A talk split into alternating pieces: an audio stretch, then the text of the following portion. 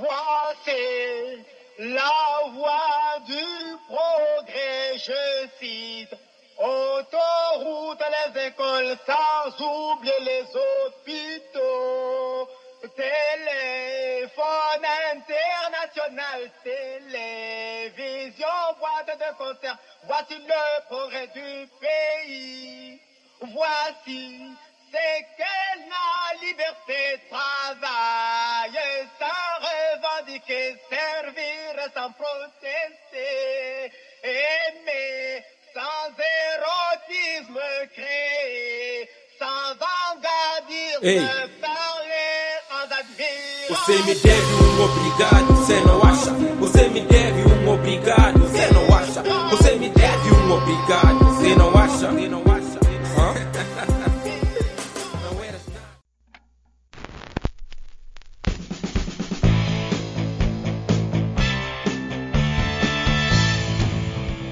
Olá, esse é o podcast Filosofia Pop. Eu sou Marcos Carvalho Lopes. Esse é o nosso episódio número 99 e recebemos o filósofo Severino Goenha para falar sobre filosofia africana, Lomuco. Na abertura desse episódio, você ouviu um trecho do discurso de Mobu, personagem do filme Der Leone Have Sete Cabeças, de Glauber Rocha. Esse discurso serve de abertura para a canção Descolonização do grupo de hip hop Bota Fala. A canção Descolonização fecha esse episódio.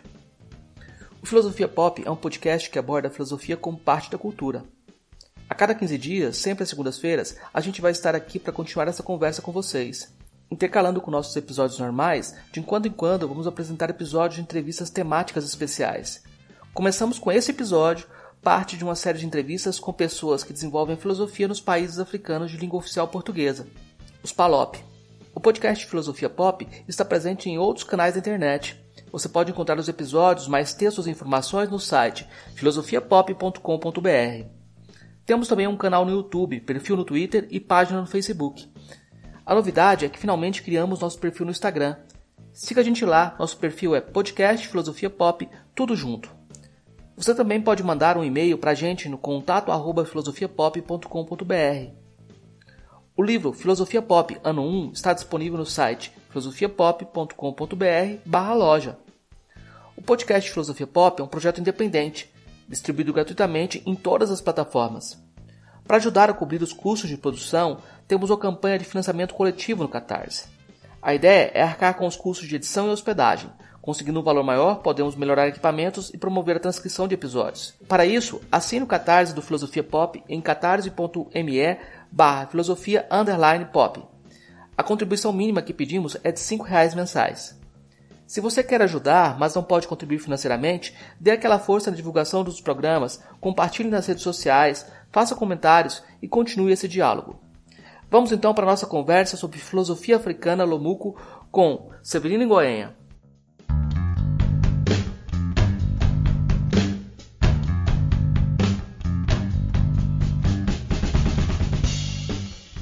Hoje eu vou conversar com o professor eh, Severino Goenha. Ele nasceu em 1962 em Maputo, Moçambique. Goiânia é uma liderança intelectual incontestável na construção da filosofia africana nos países de língua oficial portuguesa. Autor de diversos livros estudados em artigos e teses, o filósofo tem importante atuação no desenvolvimento institucional de centros de pesquisa e qualificação. Atualmente, Severino Goenha é também reitor da Universidade de Moçambique. Então, hoje a gente vai falar um pouco com o professor Severino Goenha sobre a trajetória também da, da filosofia africana, que de certa forma confunde com a sua própria trajetória, né, professor? De certa forma, a possibilidade de construção de uma filosofia africana em Moçambique se confunde com a sua própria trajetória intelectual. Como que o senhor vê essa relação? Como que o senhor se aproximou da filosofia?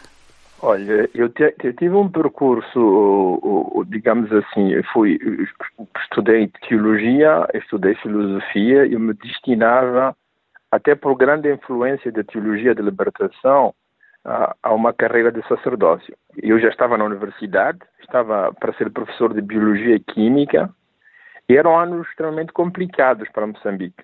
Nós tínhamos ficado independentes em 75, e tínhamos enverdado por um caminho marxista. Mas muito rapidamente esse caminho mostrou-se um pouco difícil a trilhar, quer por contradições internas do sistema aplicado a um país como o nosso, quer pelo quadro da Guerra Fria, que nos impunha sanções drásticas, quer ainda pelos nossos vizinhos. Tínhamos, de um lado, a rudeza de Ian Smith, com o regime racista, e, sobretudo, o grande racismo que estava no apartheid da África do Sul. Esta pressão externa, que nos criou um conflito até uma própria guerra, foi-se moçambicanizando. Foram cooptando as contradições internas do próprio país, do próprio sistema, e começou muito rapidamente, a, digamos assim, a fragilizar os programas, os objetivos eh, que a independência queria trazer para o país. E aí comecei a decelar uma série de contradições, comecei a ver que o marxismo não era adequado, que as elites, eh, em vez de militarem para fazer alguma coisa em prol das pessoas mais pobres, das populações etc., mas se autossatisfaziam em discursos pomposos, mas na realidade o essencial dos pequenos bens ou lucros que o país tinha eram encaminhados para aqueles que militavam para uma ala política determinada, neste caso, aqueles que, partido único estava no governo. E foi nessa altura que entrei em contato com alguns jovens da teologia de libertação e fiquei apaixonado pelo empenho, enfim, que se traduzia numa militância em prol dos mais pobres. Quando jovens advogados, economistas ou teólogos estudavam direito, estudavam economia, para possibilitar a, a, a registrar casas ou terrenos dos índios que eram espolhados de seus bens, ou que militavam, eh, digamos assim, eh, para os mais pobres, eh, que são, na maioria, no Brasil, as pessoas negras, os índios, etc., eu fiquei extremamente apaixonado, digamos assim, por esta figura militante desse teólogo, que era uma teologia claramente política. E apaixonado por isso, eu mudei a trajetória da minha vida, eu abandonei os estudos da universidade e ingressei num seminário. Num período em que os seminários funcionavam com muita dificuldade, o governo marxista tinha fechado todos os seminários, mandado padres e irmãs para a tropa. Eh, então eu entrei ali quase desafiando o sistema, desafiando o regime, porque acreditava que uma militância eh, do tipo teologia de libertação é aquilo que eu podia fazer de melhor, podia consagrar melhor as minhas energias em benefício de outros. E é assim que entro no seminário, as aulas nesse período passavam-se à noite e eu de dia continuava a estudar na universidade para ser professor de Biologia Química e à noite, eh, durante dois anos, íamos fazendo aulas seminário quase de maneira semi-clandestina, porque se viéssemos descobertos, o risco que fosse expulso da universidade, que fosse para a cadeia ou para a tropa, era muito grande. Depois de dois anos, o seminário reabre de dia, eu ingresso no seminário onde fico mais dois anos, e depois desse período sou mandado para Roma. E, em Roma, eu estava no colégio urbano. É muito interessante que o colégio urbano está mesmo em frente ao Vaticano, quando o Papa faz aquelas uh, missas ou quando faz as bênçãos uh, na Praça de São Pedro, nós nos nossos quartos conseguíamos ver o Papa falar do outro lado, nem precisávamos descer e ir até a Praça de São Pedro. Mas Urbano VIII é o Papa que condenou Galileu. Então é o Papa que criou tudo aquilo que é propaganda fide, quer dizer, inventou, vamos chamar assim, a universidade moderna, inventou as universidades pontifícias, inventou o estatuto de teologia ensinada como uma ciência nas cátedras universitárias. E isso é ligado ao processo, entre parênteses, da descoberta da América. Porque até que a teologia era ensinada na Europa, nos monastérios, o que acontecia é que cada congregação, eh, cada grupo religioso tinha autonomia de ir ensinando, eh, digamos assim, as concepções de teologia que tinha. Mas quando teve que se ensinar para além do mundo europeu, e sobretudo depois das condenações de Giordano Bruno de um lado e, e Galileu do outro, foi necessário criar, digamos assim, uma forma mais ortodoxa de ensino. É aí que nasce a congregação para a fé, e aí que nascem também a chamada propaganda filho. O primeiro colégio foi o colégio urbano.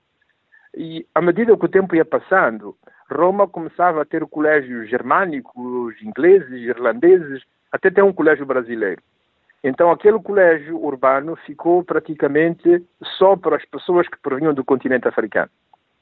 Então quando eu chego nesse lugar, eu vinha de Moçambique, mas tudo o que eu sabia de África era Moçambique. O resto era tudo que saía das, de, dos manuais de escola, de geografia ou da história. Quando eu chego no colégio urbano, eu descubro a África, porque eh, lá tem cinco do Quênia, quatro do Congo, dez da Nigéria, etc, etc. Todos os países estavam representados, que é daqueles de língua oficial portuguesa, inglesa, francesa, até da Guiné, eh, de língua oficial, Guiné Equatorial, que falava espanhol. E ali aprendi a descobrir a África. E nesta descoberta da África, eu venho ao conhecimento de uma realidade que Moçambique ainda não tinha chegado. A existência de uma filosofia africana. Os colegas do Congo, sobretudo, os que vinham de Lumumbashi, tinham conhecido os grandes professores como Mudimbe. Lumumbashi tinha sido, na década 70, vamos chamar assim, o centro do grande debate de grande reflexão em volta da nascente filosofia africana. Então, em Roma, eu descobri a África.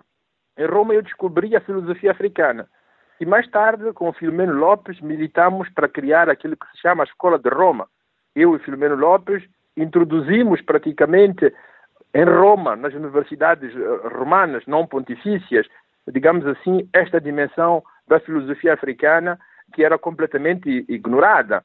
Só quando, no fim da década de 80, começam os grandes processos de imigração em direção à Europa, é que nasce o interesse por uma certa interculturalidade e, em volta disso, nasce também o interesse pela filosofia africana. Nessa altura, eu já tinha acabado de estudar, já, tinha, já estava a viver na Suíça e fui convidado, junto ao Filomeno, com encontros com uma professora da Universidade de Roma 3, chamada Procesi, nós tivemos na gênese da criação daquilo que é a Escola de Roma, que hoje existe em Roma, em várias universidades, eh, digamos assim, cátedras de filosofia africana ou filosofia intercultural, da qual nós estamos na origem. Ora, acontece que, enquanto professor na, Suíça, sou convidado pelo meu governo a ir introduzir um curso de filosofia em Moçambique. Nós tínhamos conhecido a filosofia no tempo colonial, mas a filosofia essencialmente limitava-se aos últimos dois anos do liceu. Tínhamos conhecido uma filosofia uh, anti teologia, que é aquela que se ensinava nos seminários católicos.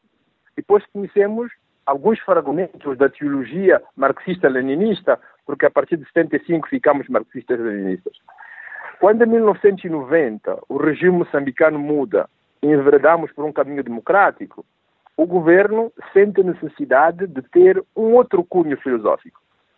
Pensam que a mudança e as metamorfoses que o país tem que passar, do ponto de vista democrático, tinham que ser acompanhadas por uma profunda reflexão filosófica. É assim que eles identificam em mim alguém que podia eh, fazer esses currículos novos, que podia fazer a introdução da filosofia, formar os professores que na universidade, num segundo momento, iam formar as demais pessoas a nível universitário e da universidade a nível de, dos liceus. Então eu volto para Moçambique com esta, com esta carga, com este trabalho de ir pensar numa filosofia para Moçambique.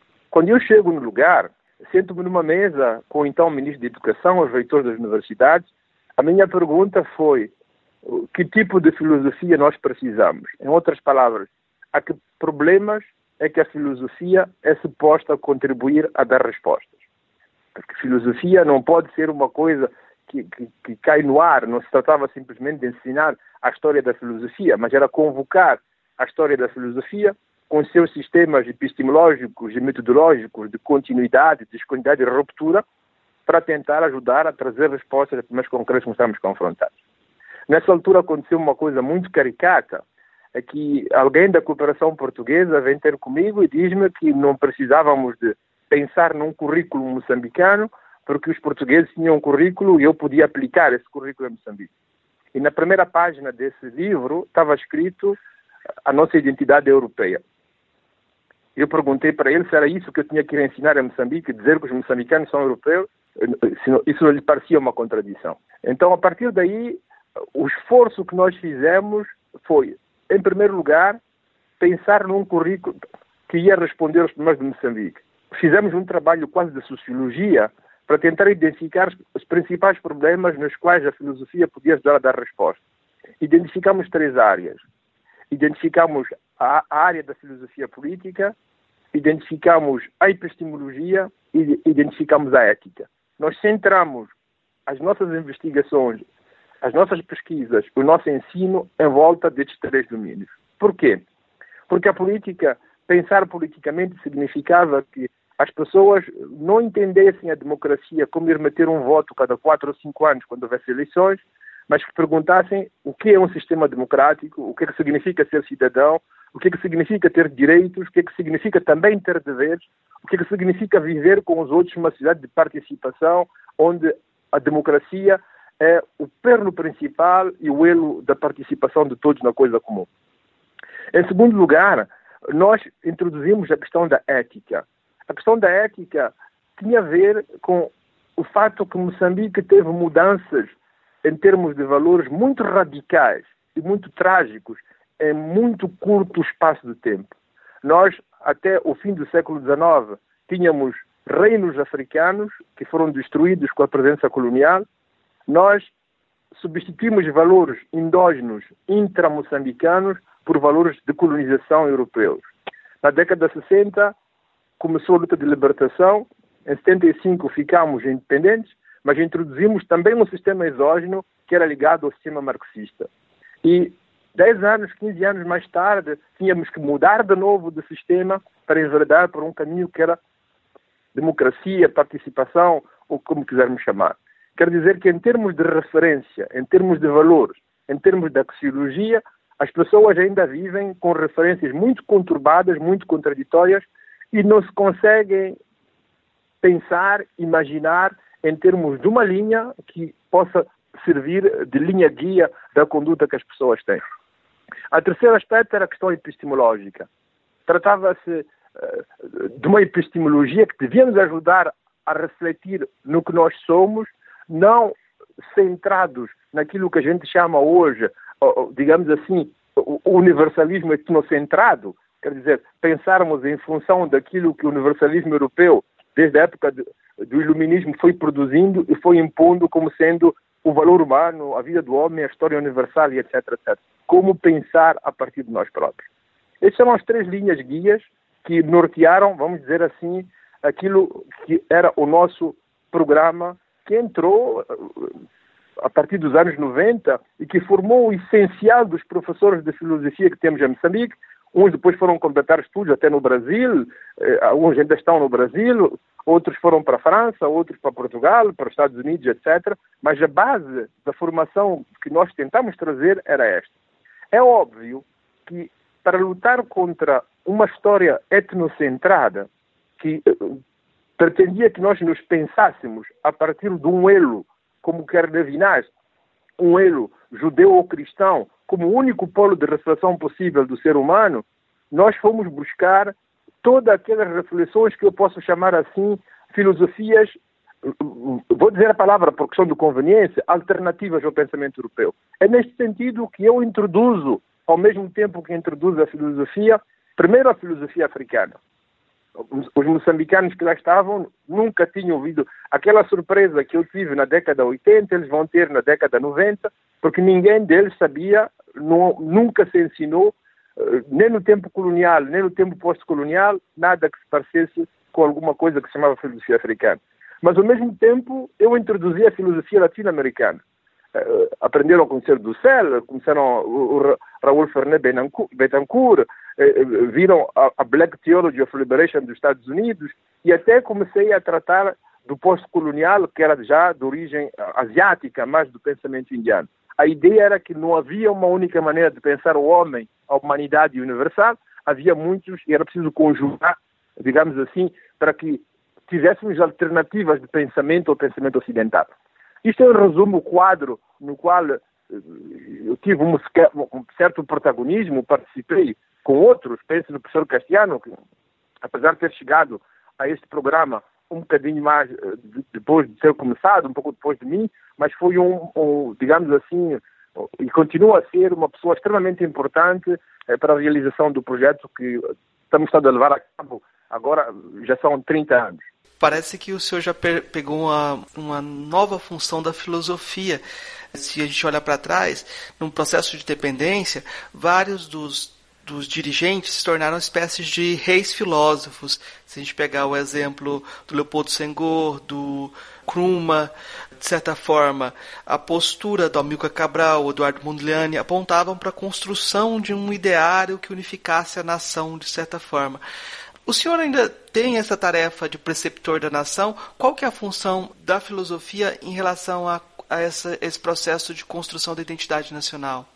O, que norteou a construção, das, digamos assim, das identidades nacionais eh, se pegarmos o exemplo do Kruma, ou do Senghor, ou do Cabral, ou mesmo de Molhane, para citar os autores que o, o senhor citou, eh, eram movidos eh, por um fenômeno muito simples.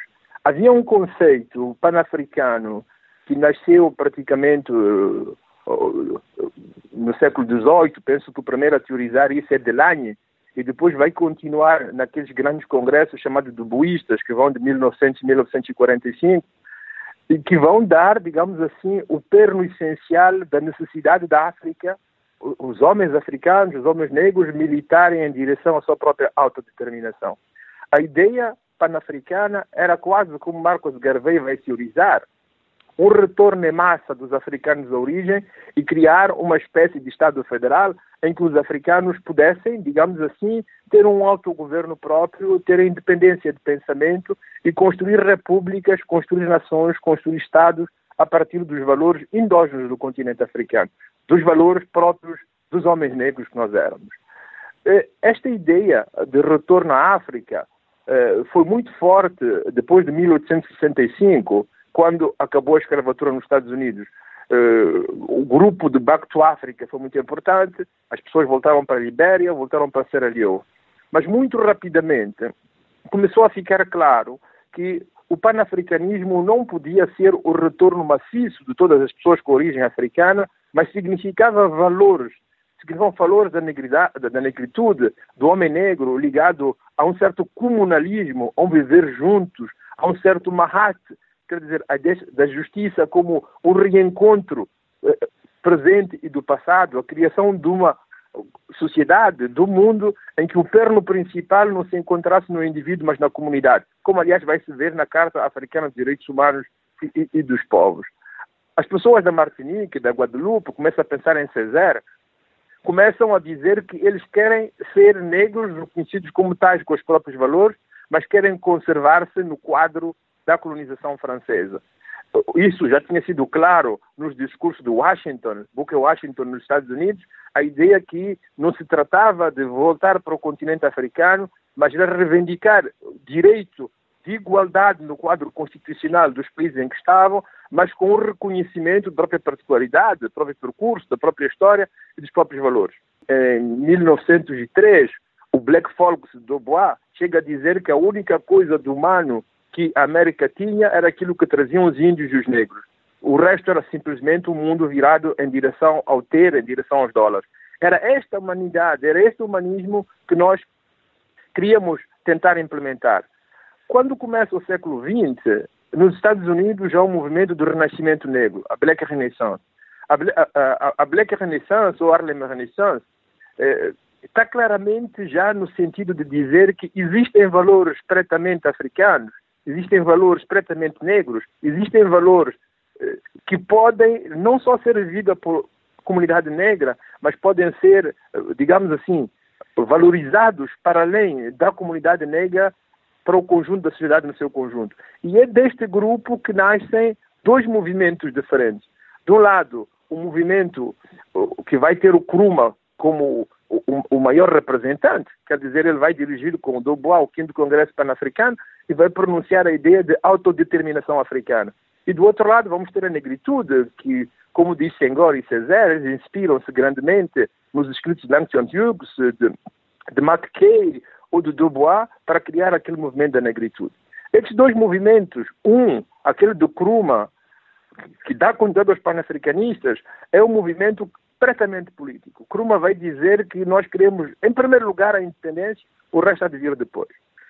O movimento da negritude, até pelo assimilacionismo francês, fez com que os Césares ficassem no quadro francês, ah, Martinique e Guadeloupe saem da França hoje, e fez com que o César, uh, ou desculpa, que o Senghor uh, em primeiro lugar, não pensasse a independência. Em primeiro lugar, pensasse, digamos assim, naquele Estado ultramarino que De Gaulle tinha criado para que ele continuasse a viver no quadro francês. Mas uh, as circunstâncias levaram a que esse movimento literário, esse movimento assimilacionista, a pouco e pouco se tornasse também um movimento político de libertação, que vai fazer de Senghor, como também de Kruma, do outro lado, presidente das próprias nações.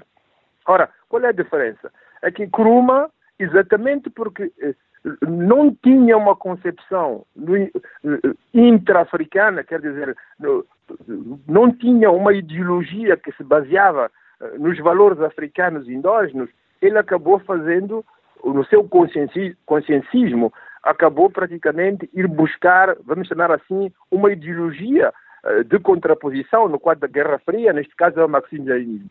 Senghor faz um exercício, um bocadinho, uma pirueta, uh, um malabarismo intelectual muito mais longo, ele fala de um certo uh, socialismo africano. Ele pensa que os africanos têm valores que são próprios e que são esses valores que têm que nortear o nosso viver juntos como comunidade.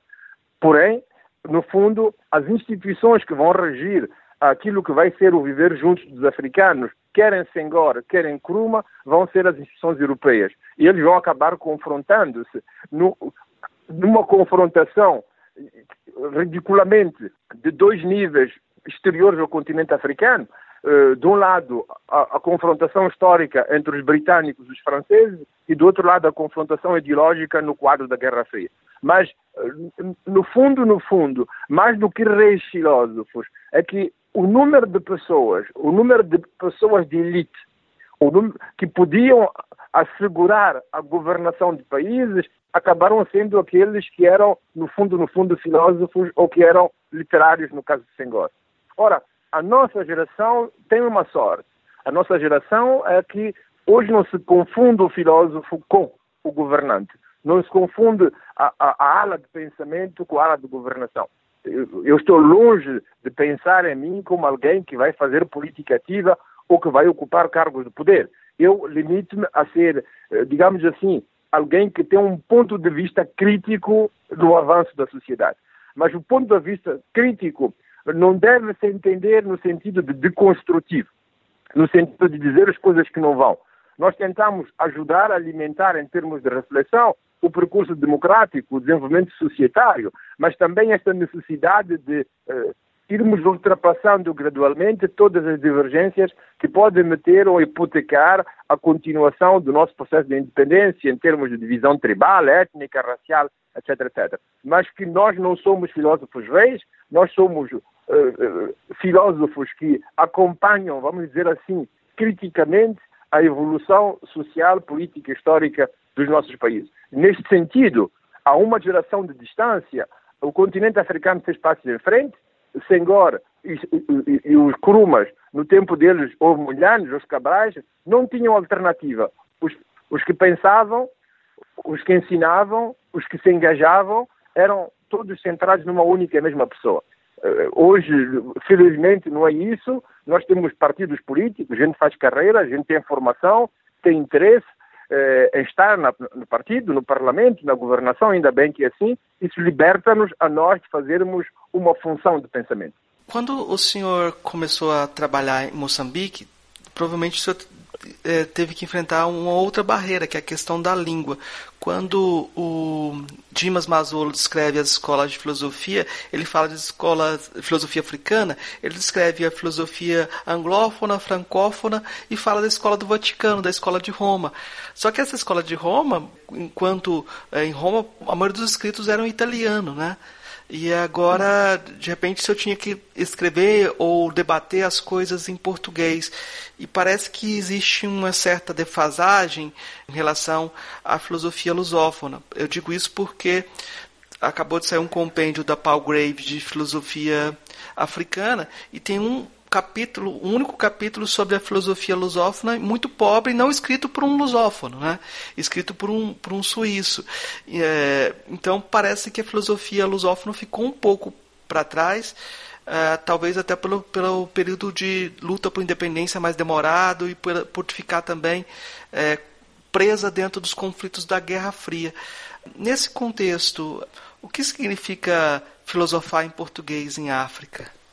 Olha, isso tem a ver com os motivos que o senhor avança são justos, são legítimos. Nós somos os últimos na ala do processo das independências políticas, das queremos da independência. Isto é um facto. Uh, mas tem a ver também com a história intelectual das potências colonizadoras. Uh, a, França tem uma grande tradição de pensamento filosófico. A filosofia faz parte do ensino de qualquer francês e, de consequência, ensinou-se isso também nas suas colónias. A Inglaterra tem a história do pragmatismo, dos Locke, dos Hobbes, etc., que isso também faz parte do currículo do ensino das pessoas de língua inglesa. Nós, os últimos filósofos de língua oficial portuguesa em Portugal, não sei a que tempo é que datam, século XVII, XVIII, nem sequer grandes filósofos, mas que fizeram alguma aparição no mundo intelectual da filosofia. Então vamos dizer que Portugal é completamente um país que não brilha pela sua presença na história até ocidental do pensamento filosófico. Este é o primeiro aspecto. O segundo aspecto é que o próprio Salazar, durante a época do fascismo, praticamente fechou todo o ensino das humanidades e ciências sociais no quadro português. E, por fim, os últimos, enquanto os francófonos começam a ceder à formação universitária eh, em Paris, pensa no, no, no, na, na, criação daquilo que chamou-se Etudiant Noir, que é a origem da negritude, onde Damas, César e Senghor vão se conhecer, com Etienne Leroux, etc. Estamos na década de 50.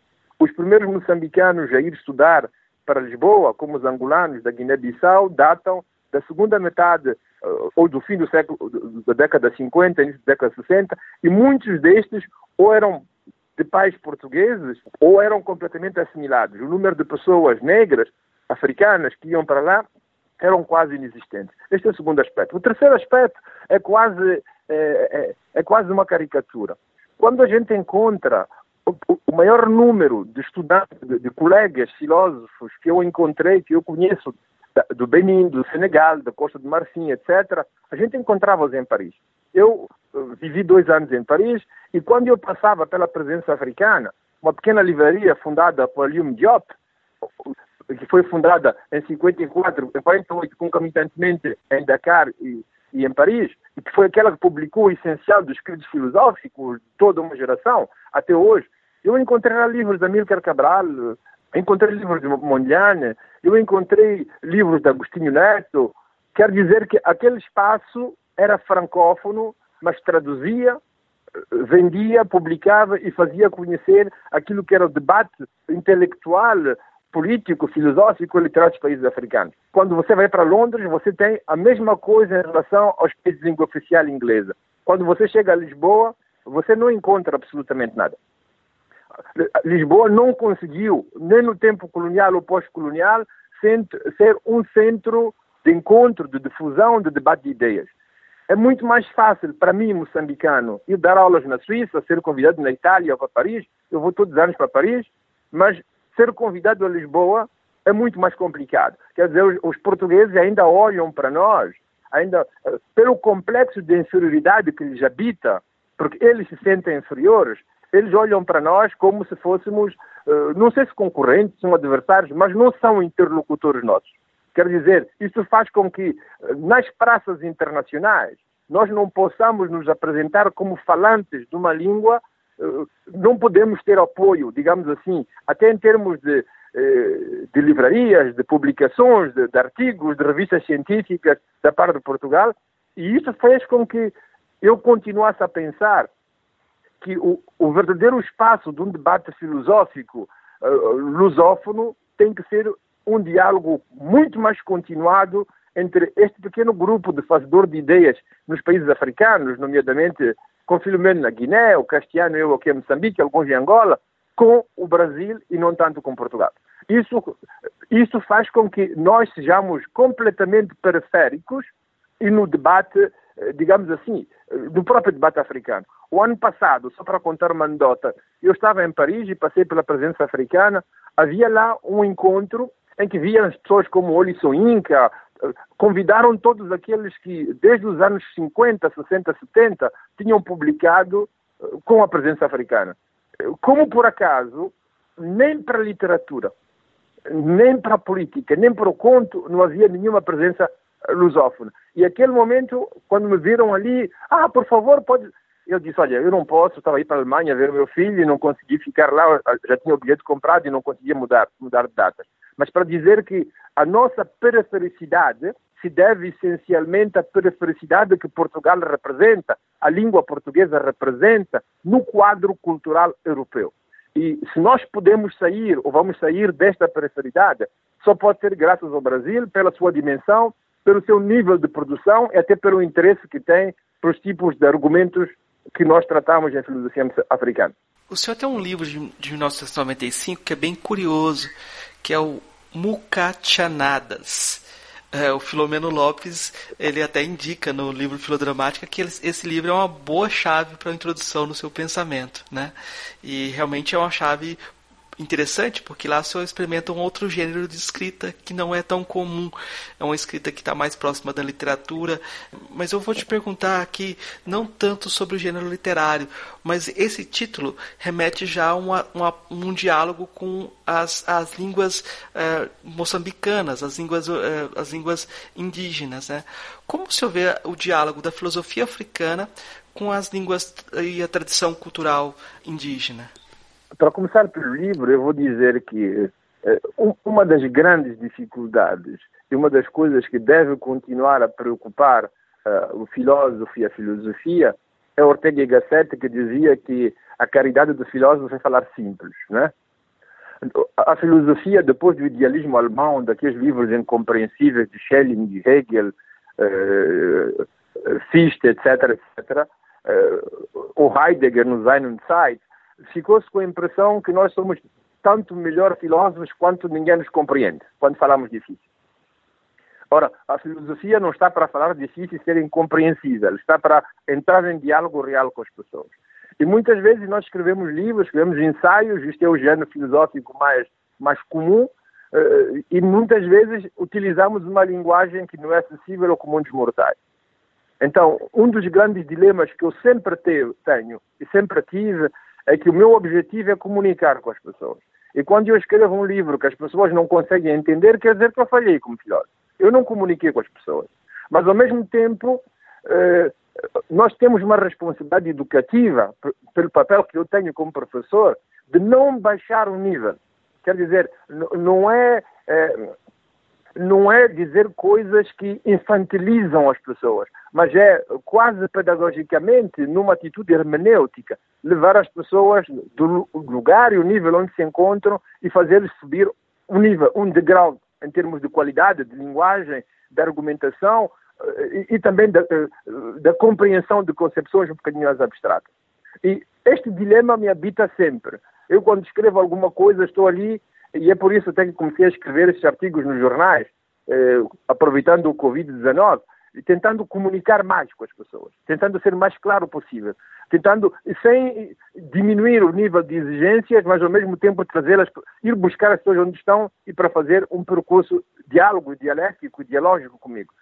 E isto levou-me, a uma certa altura da minha vida, a tentar enverdar por um género literário que me parecia a priori mais compreensível.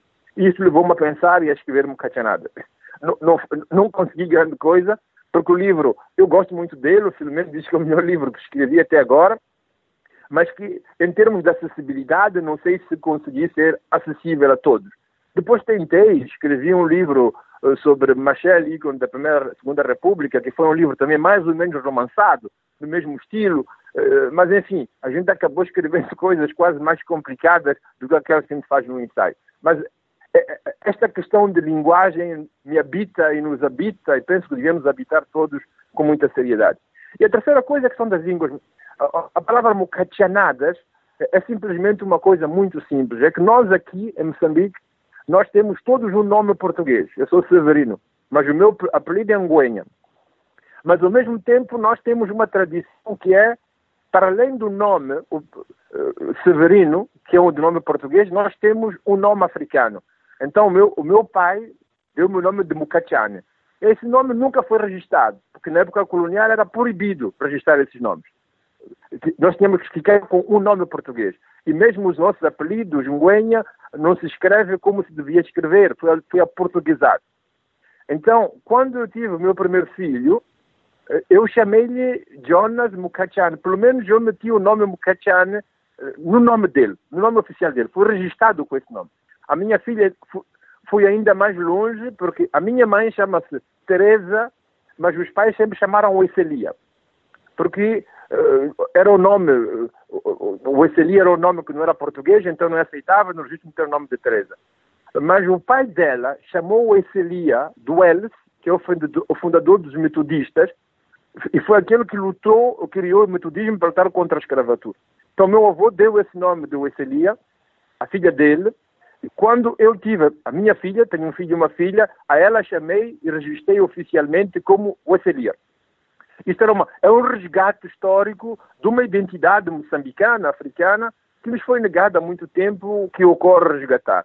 Agora, a questão de, de, do uso e do diálogo com as línguas nativas essa, essa problemática tem dimensões e conotações diferentes segundo as histórias locais de cada país e da maneira como o país se apresentou no período pós-colonial. Se a gente olha para a África do Sul, os boers tinham introduzido um sistema de batistões e obrigavam a população negra, cada uma, a falar a sua própria língua. Isso tem aspectos positivos e negativos. O positivo é que eles de facto cultivaram, leem, escrevem, estudam e sabem e têm um grande domínio das línguas e das culturas locais. Mas por detrás desse objetivo, os boas tinham um outro objetivo. É que os únicos que estudavam inglês eram só os boas. Isso permitia que eles tivessem relações com a história mundo. Eram eles que negociavam, tinham lugares de importante, de prestígio eh, na vida económica e social do país. Os negros estavam no lugar subalterno. Mas em outros lugares de África, se você pensa, toda a tradição inglesa sempre uh, privilegiou ou deixou que, sobretudo os missionários, tivessem, digamos assim, um cultivo enorme das línguas locais. A França foi muito menos. E isso se vê agora. É que os países anglófonos têm um domínio, um interesse, um trabalho da língua que nós uh, não temos uh, no mundo francófono ou no mundo lusófono. Se você olha para a, a tradição da escola da Abadan, na Nigéria, os grandes escritores que lá saíram trabalharam muitas vezes não só em inglês, mas nas línguas locais. Aqui em Moçambique, quando nós começamos em 62 o percurso pela independência, estávamos confrontados com um grande perigo, a tribalização do país. Então, nós tínhamos uma necessidade extrema de unir os moçambicanos para poderem ter uma força de luta comum para chegar à independência. E depois da independência, o perigo da tribalização, que vinha dos países vizinhos, era muito grande. Então a opção foi muito clara. É que a única língua de comunicação oficial das instituições, da política, do ensino, do pensamento, passou a ser português. Então nós, costumo dizer muitas vezes, nós não falamos o português de Portugal. Nós não, não estamos interessados em falar como os portugueses falam. Nós fomos a uma guerra colonial e nós apropriámos-nos da, da, única coisa que nos interessava de Portugal e que fazia a nossa unidade, que é a língua portuguesa. Então ela torna-se um instrumento privilegiado de ensino e de maneira de fazer filosofia. Agora, está a acontecer uma coisa muito interessante, a nova geração, os que vieram depois de nós, nossos antigos estudantes, são nossos colegas hoje, muitos deles já vejo que nos trabalhos de investigação que fazem, há um interesse em voltar a fazer dialogar esta filosofia que se fez em português nas línguas europeias com as tradições locais e culturais. Este é um esforço que talvez eu também tenha que fazer no futuro, mas já começa a ficar cansado e velho, mas de certeza absoluta que os mais novos eh, vão continuar eh, eh, esta busca, este diálogo necessário, porque há ideias, há conceitos, há valores, há substratos culturais que se encontram nas nossas línguas que não existem em português e para fazer uma filosofia autêntica vamos ter que passar por aí também. Eu vou ter que contradizer o senhor porque o senhor já está fazendo esse trabalho. Afinal, o conceito de lomuco é uma, uma apropriação desse jeito, não? Sim, mas é, é verdade, você tem razão, é verdade, mas é uma apropriação histórica. O problema do lomuco é, é de facto, é, é um conceito de emancipação epistemológica. Mas eu fui buscar essa emancipação epistemológica na sua vamos chamar assim, na sua origem, na sua gênese histórica a nível de Moçambique, e que foi eh, dialogando com o conceito do Lumuco para trazê-la um pouco à tona. Mas, como você vê, eh, a única coisa que o Lumuco tem do Lumuco é simplesmente a palavra Lumuco. Mas não há muita, não houve muito, infelizmente da minha parte, talvez é um trabalho que tem que fazer ulteriormente. não aprofundo muito tudo o que se esconde por detrás desta tradição, desses valores. Digo, dou uma pincelada muito, muito rápida e muito curta, mas haveria ali espaço para um trabalho de aprofundamento muito mais extenso, muito mais exaustivo. Eu espero poder fazer isso com um pouco mais de profundidade no futuro. Eu vou tentar é, pedir para o senhor depois explicar um pouco melhor o conceito de Lomuco, mas eu vou te dar um gancho, que é uma fala do é, escritor Binavanga Wainaina, que ele escreve o seguinte: Em 91, a África deixou de existir. O mundo estava seguro, os vencedores agora podiam se concentrar em ser carinhosos, falando em linguagem assistencialista de metas a serem atingidas. É uma fala bem provocativa, e eu acho que, de certa forma, vai ecoar as críticas que tanto o senhor quanto o professor Filomeno Lopes fazem do assistencialismo no sentido do, dos estados terem se transformados em Lázaros, Lázaro bíblico, em pedintes, né? E aí eu queria que você comentasse sobre isso, e aí eu acho que é um bom mote para senhor explicar para o ouvinte o que, que é o Lomuco. Olha, é, é, de facto, no, no, nós, os nossos países, Ontem nós aqui em Moçambique celebramos 45 anos de independência. Mas, como eu dizia ontem, numa entrevista que fiz à rádio e à televisão locais, é que eh, nós nunca fomos tão dependentes. Eh, aqueles colonizadores que saíram pela porta, entraram pela janela e ocuparam todos os apartamentos de casa. E transformaram-nos a nós em praticamente mendigos da nossa própria casa. Eles vêm com ar de doadores, de parceiros, mas no fundo são os grandes credores que nós temos. Mas o pior não é que eles façam isso, porque a lógica da neocolonização que eles trazem, isso é normal que o façam. O problema é que nós mesmos nos adequamos a este modo de relacionamento. E o que nós fazemos simplesmente é abdicar a um processo de pensamento centrado sobre nós próprios, sobre as nossas necessidades, de sermos lugares de pensamento de construção de políticas, de construção eh, de algo que possa permitir que a nossa marcha libertária possa continuar pela frente. E hoje transformamos-nos todos os países em pessoas, em Lázaros de mão estendida. Agora, só para dar um exemplo, temos o Covid-19. A primeira coisa que o, o, nosso governo fez, antes mesmo de fazer um recenseamento para ver o, o, o que é que nós podemos fazer, que, que soluções endógenas, locais podemos encontrar, a primeira coisa que fez foi pedir dinheiro à comunidade internacional. Então, a, a coisa mais simples é estender a mão, esquecendo que quanto mais você estende a mão e depende dos outros, menos independente você é. O que anula completamente todo este esforço histórico de cinco séculos, desde o fim, desde que a escravatura entrou no nosso continente, que nós lutamos por ser de facto livres. Hoje somos nós, não só janelas, mas todas as portas com as nossas atitudes e a nossa incapacidade de ter políticas centradas e eh, para dependermos deles. Ora, o, o conceito de Lomuco eh, tem a ver com uma prática aqui muito bem moçambicana, aqui no sul de Moçambique, que é quando uma criança nasce, como em todas as partes do mundo, a mãe dá o leite materno, dá o seu seio materno. E este processo dura seis meses, um ano, até quem dura um bocadinho mais do que isso. Mas chega uma altura em que a criança já consegue comer as papinhas ou as frutas, então ela começa a não depender simplesmente de leite materno. Quando isso acontece, é um evento social muito importante. Este evento social chama-se lomuco, quer dizer que a criança ganha uma certa independência em relação ao seio materno. Mas essa independência em relação ao seio materno não a liberta da relação e da correspondência com o grupo, porque a fruta que nós comemos vem da terra, mas ela também responde a uma tradição alimentar, uma tradição culinária. Quer dizer que a criança sai de uma relação a dois, mãe, criança, para uma relação com a terra, uma relação com o grupo, uma relação com a cultura. Na década de 50, 60, uma igreja missionária, Missão Suíça, que esteve em Moçambique, fez uma cerimônia em que decidiu que os missionários deixavam de ser os responsáveis principais da igreja, mas pessoas da África, pessoas moçambicanas iam ser responsáveis. E, por analogia, foram buscar essa tradição local de Lomuco e aplicaram na dimensão da igreja.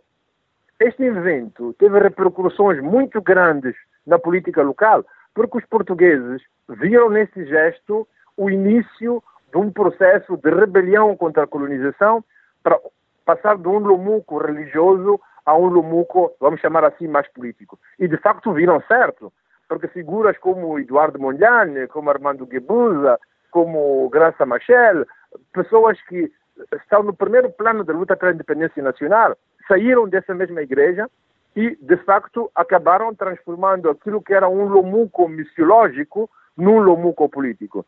O que o livro pretende dizer, analisando a relação que as organizações não governamentais têm, quer com o governo moçambicano, quer com organizações internacionais, é a necessidade de caminharmos nesta busca do lomuco e até a nível epistemológico. Termos categorias de pensamento que sejam moçambicanos-centradas, africanos-centradas, centradas nas nossas tradições, nossos grupos e nossas culturas. Essa busca de tradições e relações epistemológicas diferentes é, parece ser um ponto comum também na atividade filosófica. O Filomeno Lopes chega a falar em filodramática, né? E o senhor tem desenvolvido uma prática de ateliês filosóficos. Uhum. Como os ateliês filosóficos uh, funcionam, uhum. né? Como a filosofia é praticada dentro deles? Eu sei que uh, ultimamente eu tenho publicado textos em várias mãos, né? escrito com várias pessoas, mas eu, eu tenho essa curiosidade metodológica, como se eu tenho procedido uhum. Para desenvolver esse desmame na, no processo de ensino de filosofia e de prática filosófica? uma, uma das coisas que é, é fundamental para mim e a razão pela qual envolvo outras pessoas é que eu penso que nós temos que ter uma maneira mais ecumênica de fazer pensamento. Muitas vezes nós pensamos que somos grandes pensadores, grandes filósofos, quando pensamos cada um no seu pequeno ângulo, produz um livro e faz uma apresentação e aquilo é obra dele que produz no seu ângulo isolado, sem se confrontar, com, comunicar com os outros. Eu comecei a escrever livros com o Castiano, produzi uma série de livros com o Castiano, produzi uma série de livros com o Luca Bussotti, que era o colega e amigo, eh, trabalhei muito com o Filomeno Lopes, eh, e trabalhei na formação de muitos jovens que estão aqui hoje. Eu penso que eh, o que nós temos pela frente é produzirmos filosofia de uma maneira mais comunitária. Trazer a comunidade para a mesa da nossa reflexão e, de uma maneira comunitária, poder render, criando perspectivas de desmame do pensamento ocidental, mas também do pensamento individualista, porque o grande problema do Ocidente não é simplesmente meter o indivíduo no centro, mas é que o próprio saber é intrinsecamente ligado à produção individual das pessoas. Ora, se você olha para aquilo que a gente chama Ubuntu, aquilo que a gente chama produção intelectual negra e africana, você não mete o acento essencialmente no indivíduo, mas no grupo que produz um pensamento que pode servir de uma alavanca para dar um passo ulterior e superior no processo de emancipação. Então, nós escolhemos temas, temas que são pertinentes, que interpelam, que saem das preocupações profundas das nossas populações, da nossa vida, do nosso cotidiano e do nosso próprio percurso. E nós mobilizamos a filosofia com a sua história para ajudar-nos a encontrar respostas para o problema que nós temos. Não é Platão, Sócrates ou Heidegger que nos interessa, mas podemos mobilizar um ou outro na medida que a sua reflexão ajuda a esclarecer, a dar forma ou a encontrar resposta ou encaminhamento para um problema concreto com o qual estamos confrontados. Então, nós subordinamos a convocação de diferentes pensamentos à busca da solução de um problema determinado com que estamos confrontados. Eh, sobre os ateliês filosóficos, como eles funcionam, só? Exatamente assim. Os ateliês filosóficos nós nos encontramos no princípio do ano e nós decidimos uma série de temas. E, por exemplo, o ano passado nós escolhemos o tema que nós tínhamos era a democracia moçambicana, o que temos e o que nos falta. A ideia mesmo não era para dizer que no, na nossa democracia só nos faltam coisas, no nosso percurso histórico, nós já fomos um país sem democracia nenhuma. Agora, depois de muitas metamorfoses, chegamos uh, a criar instituições, temos uma separação de poderes, temos um parlamento, temos partidos políticos, temos cidade civil, etc, etc. Isto existe, isso dá, é um ar de democracia mas ao mesmo tempo temos consciência de muitas lacunas e muitos problemas com que a nossa democracia está confrontada.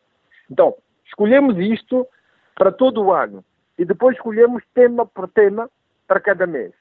E nós vamos buscar na cidade, ou alguém que passa, passou aqui o Eduardo, Eduardo Oliveira, uma vez participou, uma vez veio o livro Sansone, da Bahia, que participou, participaram pessoas que estão em outros países africanos ou na Europa, o que nós fazemos é identificar a pessoa que pode melhor nos elucidar sobre um tema determinado. Essa pessoa chega, depois de nos ter dado um pequeno texto que nós lemos e analisamos, até com suporte biográfico, a pessoa apresenta num período máximo de meia hora e logo a seguir nós eh, entramos todos numa grande discussão, numa mesa redonda, em que nos confrontamos. E só depois de, do, do, encontro é que nós determinamos o tema da sessão seguinte, para tentar dar continuidade ao tema, que pode ser aprofundar, chamar outra pessoa, ter uma outra perspectiva, mas vamos construindo. Quer dizer que nós construímos, temos um tema geral para todo o ano, mas os temas, na sucessão dos meses, vamos construindo juntos e vamos juntos convocando a pessoa que melhor pode nos ajudar a refletir sobre o tema que nos interessa. Qual a, a relação que o senhor vê entre as, a filosofia africana, afro-brasileira e também a luta de, de emancipação dos gêneros, feminismo ou, ou mulherismo? Eu faço essa pergunta porque parece que tanto uh, todas essas perspectivas lutam por um tipo de emancipação em relação ao oral europeu é, dentro da, da, filosofia africana, uhum. eu percebo que há algumas questões que a filosofia afro-brasileira não coloca como tão centrais. Por exemplo, a questão do, do racismo. Muitas vezes os estudantes que eu recebo na Unilab de Guiné-Bissau, eles nem se compreendiam como negros, vão se compreender como negros no Brasil. Né? E as questões é, de gênero uhum. também são questões que muitas vezes são vistas é, como novidade. Como se houver essa relação da filosofia africana com essa filosofia afro-brasileira e com os questionamentos sobre gênero, feminismo, mulherismo, etc? Olha, eu penso que uh, há, há, uma dimensão do panafricanismo uh, que nos é comum. E essa dimensão do panafricanismo tem, uh, tem seguido no seu aspecto negativo. É como se nós existíssemos como comunidade em oposição a uma história da pressão comum. Escravatura, colonialismo, dominação, inferiorização, periferização, etc, etc. Esta é uma parte da história. Porém, eh, eh, se nós formos simplesmente isto, eh, lutando com o Ocidente, continuamos a fazer do Ocidente o perno central da nossa existência, até da nossa própria comunhão. É o que eu digo muitas vezes quando a gente diz desobediência epistemológica, por exemplo, estamos a dizer, em primeiro lugar, que alguém falou antes de nós. E que esse, essa pessoa que falou se otorga o direito de dizer uma palavra e uma palavra tem que ser ouvida. E de facto ela foi ouvida. E é porque ela foi ouvida que nós decidimos que não nos convém, vamos por isso vamos desobedecer. Mas continuamos a dar uma primazia, pelo menos cronológica, à palavra imposta do exterior. Ora, o que nós temos que aprender a fazer é reivindicar uma palavra nossa, dita por nós, sem nos preocuparmos, mas sobretudo dar primazia à palavra dita por outra pessoa. Ora, uh, o conceito do panafricanismo, quando nasce, ele nasce com um, conceito, com um conteúdo de resistência. O primeiro congresso de 1900, uh, o, texto escrito por Dubois, que secretariou esse congresso, dizia unidade e resistência. O que, é que estava em causa? A escravatura tinha acabado em 1865 nos Estados Unidos e 20 anos depois no Brasil. E no mesmo ano em que acaba a escravatura no Brasil, há a Conferência de Berlim, onde as terras são ocupadas e ocupa-se a parte da África do Sul, onde os boas matam os chamados otentotes que estavam lá. E as pessoas viam com medo o retorno da grande opressão que a escravatura representava. Mas nós saímos, vamos chamar assim, nós saímos desta priorização do Ocidente na construção das nossas próprias identidades. E, neste sentido, o percurso do Senghor é muito exemplar. Senghor fala do encontro de dar e de receber. Quer dizer que nós, africanos, não vamos ao encontro de mãos vazias. Temos alguma coisa a dar. Temos alguma coisa a trazer para a construção de uma história humana um bocadinho mais humana do que aquela que temos assistido até agora. Nós temos uh, uma maneira de estar no mundo que é de natureza contribuir para uma humanização maior do mundo. Então, o que nós temos que fazer não é simplesmente identificarmos e sermos parceiros simplesmente por, pelo aspecto negativo da história que o Ocidente nos fez subir, mas é sermos portadores de uma alternativa mais humana da história mundo como nos é dado a viver e nos é dado a assistir. Isto me parece realmente importante. Agora, uh, a maneira como este percurso libertário, como eu chamo, eu digo que o que é conotativo principal do percurso negro, do percurso africano, mas até podia ser índio, é a busca de liberdade. Porque a nossa reflexão emerge, engoda, num processo de confrontação e de conflito em que nós somos os oprimidos. Por isso, o que é que procura um oprimido? É a própria liberdade. As nossas histórias, os nossos percursos, que seja na América Latina, que seja na Ásia, que seja na África, são buscas de liberdade. Por isso, se existe um paradigma fundamental do pensamento africano, é sem dúvida nenhuma a busca da liberdade. Ora, como é que essa busca da liberdade se desdobra? Ela se desdobra diferentemente. É que, para nós moçambicanos, a busca da liberdade, até muito pouco tempo atrás, era a independência política. Para a África do Sul, a busca da liberdade era o fim do apartheid e condições iguais em termos de raça para todos os cidadãos. No Brasil, é toda a história que foi praticamente menosprezada, é a história da opressão que continua, é a pobreza da maior parte dos negros em relação aos brancos, é a história de luta por oportunidades, que também nos Estados Unidos tem mais ou menos o mesmo tipo de valência. Quer dizer que esta busca da liberdade desdobra-se de maneira diferente. É, é, esta é a coisa que me parece importante dizer. Ora, quando você me põe a questão, por exemplo, da história, da história feminista, da, da luta das mulheres, é, é, é, preciso dizer o seguinte: se você olha para a história de Moçambique, em Moçambique, em 64, uh, eh, começa a Guerra de Libertação. E nesta Guerra de Libertação estão lá homens e mulheres. Nós temos um dia para as mulheres moçambicanas. E essas mulheres eram parceiras e companheiras do homem na luta pelo combate para a mediação política. Quer dizer que a Frelimo, já durante o tempo da guerra, depois da independência, a igualdade absoluta em termos de lei entre homens e mulheres é completamente indiscutível. Uma mulher, só para dar-lhe um exemplo, na Suíça, uma mulher pode fazer o mesmo trabalho que um homem ganhar menos que um homem porque é mulher. Em Moçambique isso é impossível. Duas pessoas que exercem a mesma profissão, elas têm o mesmo tipo de salário. Em Moçambique há pilotos mulheres negras, o que no Brasil vocês não têm, nem sequer pilotos brancos, ainda menos um piloto que, que fosse ne eh, negro e que fosse uma mulher. Eh, o chefe do nosso parlamento é uma mulher. Até pouco tempo atrás, o primeiro-ministro era uma mulher. Quer dizer que, no quadro da lei, no quadro jurídico legislativo, a igualdade entre homem e mulher é absolutamente eh, inscrita na lei. Agora, o nosso problema é que alguns dos nossos costumes culturais apresentam-se ainda desfavoráveis às mulheres. Nós temos, eu costumo brincar, dizer que Moçambique tem uma situação muito extraordinária. É que no sul de Moçambique as tradições são pela poligamia. O homem pode ter muitas mulheres. Mas no norte é a poliandria. São as mulheres que podem ter muitos homens. Quer dizer, os processos de luta pela igualdade de homens e mulheres não se inscrevem no eles não se manifestam no quadro da lei, porque a lei é muito clara. E todo aquele que fizesse violência contra a mulher, desse um salário mais baixo, que fosse insultuoso, a lei pune esse tipo de coisas. Isso faz com que, eh, a, a, a, digamos assim, a, reivindicação e a postura da mulher brasileira, exatamente pela situação em que se encontra, não seja igual à postura que nós temos face a esse tipo de problemas. É, uma última pergunta nessa primeira parte, depois a gente tem três questões mais rápidas, mas eu queria que você comentasse um pouquinho o conceito que eu achei muito interessante, que é o conceito de porguês, de pobre mais burguês porque eu acho que é uma, uma coisa que é comum também aqui no Brasil, esse tipo de ostentação do individualista também.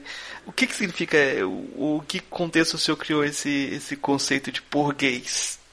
É, é, é, é, muito simples. Você, como eu estava a dizer antes, nós temos uma elite política, posso acrescentar também uma elite econômica, que no fundo depende eh, do miserabilismo e da boa vontade dos ocidentais. Os nossos ministros, nossos governantes, muitas vezes são de mãos estendidas para ir pedir dinheiro ao FMI, ao Banco Mundial, ou à comunidade internacional, se eu quiser.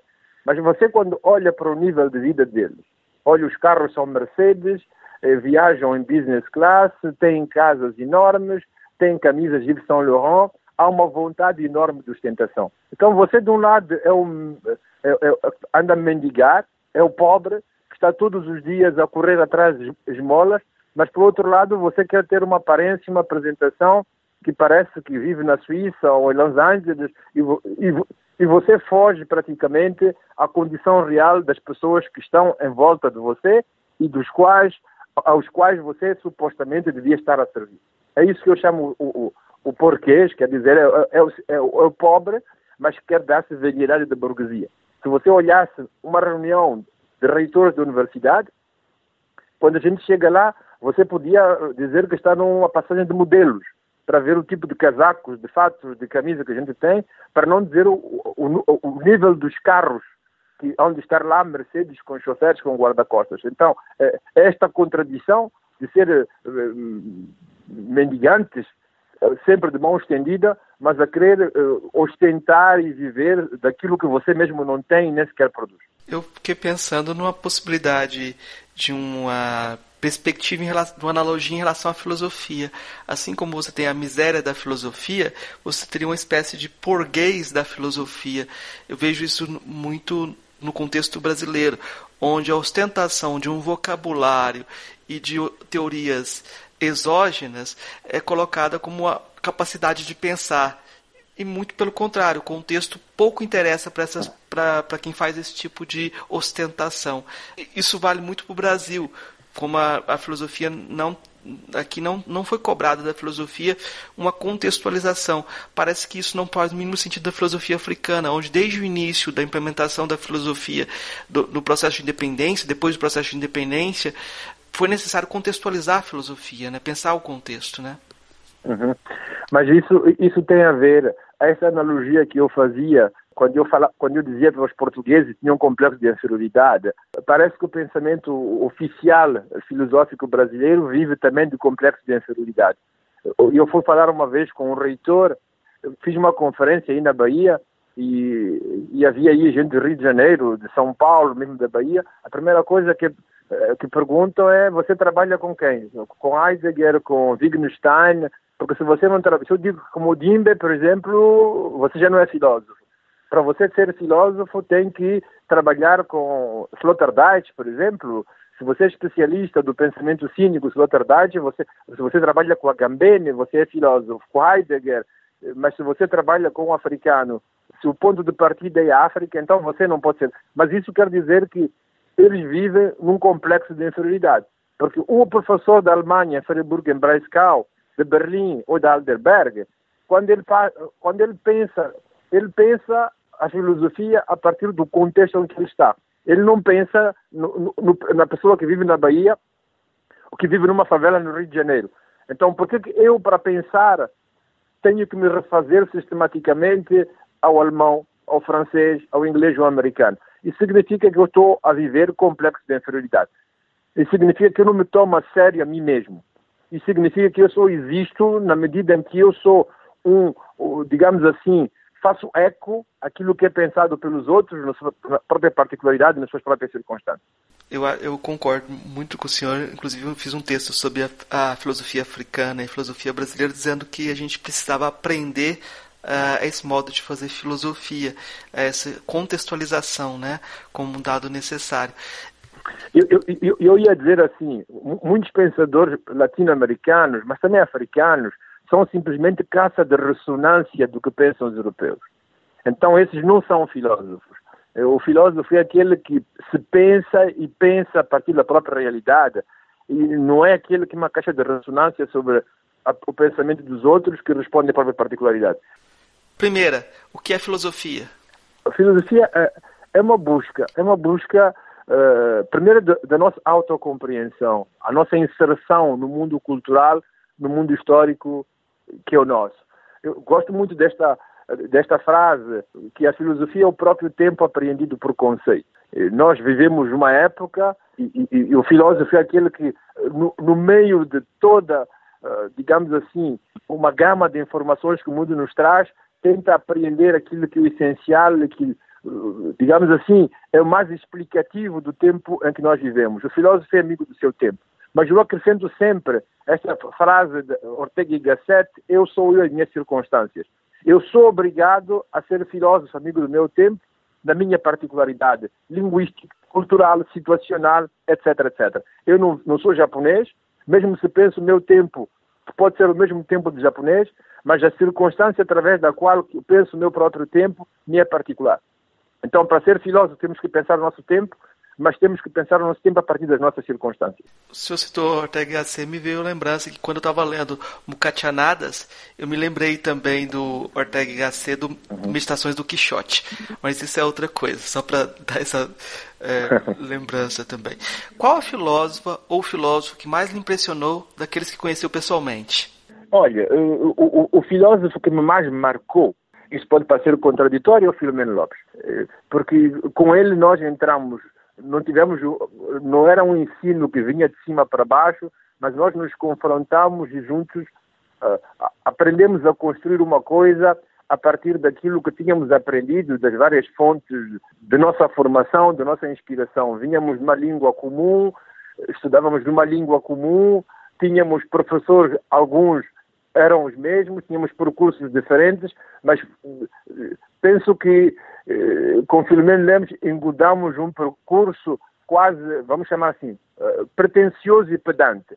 Nós não queríamos repetir a filosofia dos outros, nós queríamos ser filósofos.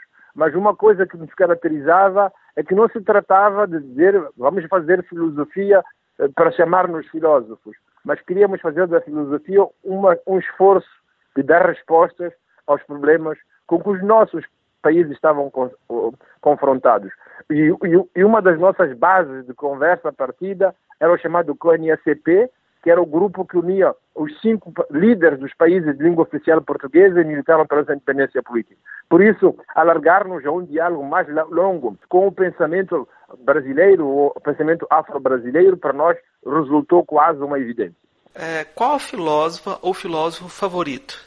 Olha, eu nem tenho filósofo favorito. Eu, eu, eu sou como um pescador que vai, eh, aqui, aqui estou perto de uma praia, que lança rede no mar e vai buscando um bocadinho diferentes tipos de peixe, porque o objetivo é dizer que muitos filósofos tinham alguma contribuição, tiveram e têm uma contribuição importante, mas eh, no fundo, no fundo, há uma série de filósofos que têm muito a dizer. Mas se eu tivesse que dizer o nome, ia dizer Diógenes. Por quê? ia dizer que esse Diógenes, é, porque o Diógenes está com aquela lâmpada acesa que vai ser retomada por Nietzsche e vai iluminando no claro a busca do homem. E penso que é aquilo que tem estado a fazer esses últimos anos. É, eu, o senhor já deixou com a pulga atrás da orelha é, sobre até que ponto essas perguntas que eu fiz têm alguma perspectiva já eurocêntrica, porque eu pergunto para um filósofo ou filósofo favorito, o filósofo que mais me impressionou, e não tem esse sentido de comunidade também, que na sua resposta ficou evidente. É, e até quando o senhor fala de Diógenes, Diógenes pensava a filosofia como modo de vida, algo que era incomum também, né? Então tem esse, esse aspecto. Professor, no final a gente sempre faz indicações de filmes, de livros que o senhor quer indicar para o ouvinte. O que o senhor quiser indicar? Eu estou a acabar um livro, vou ficar só no último livro que estou a escrever, que já está pronto, é sobre Eduardo Mondlane. E o título do livro é um programa. O título vai ser Mondlane Regressa ao Futuro. Eu estou convencido que, que nós temos uma série sobretudo na crise de lideranças atuais que nós estamos, com que estamos confrontados, temos pensamentos extraordinários, pensados em todas as nossas diásporas, em todo o nosso continente, por grandes líderes que nos encanalaram no caminho das liberdades e que hoje estão esquecidos. E que essas pessoas são passado, muitas vezes não ultrapassado, e por isso são suscetíveis de ser convocados para um debate de futuro.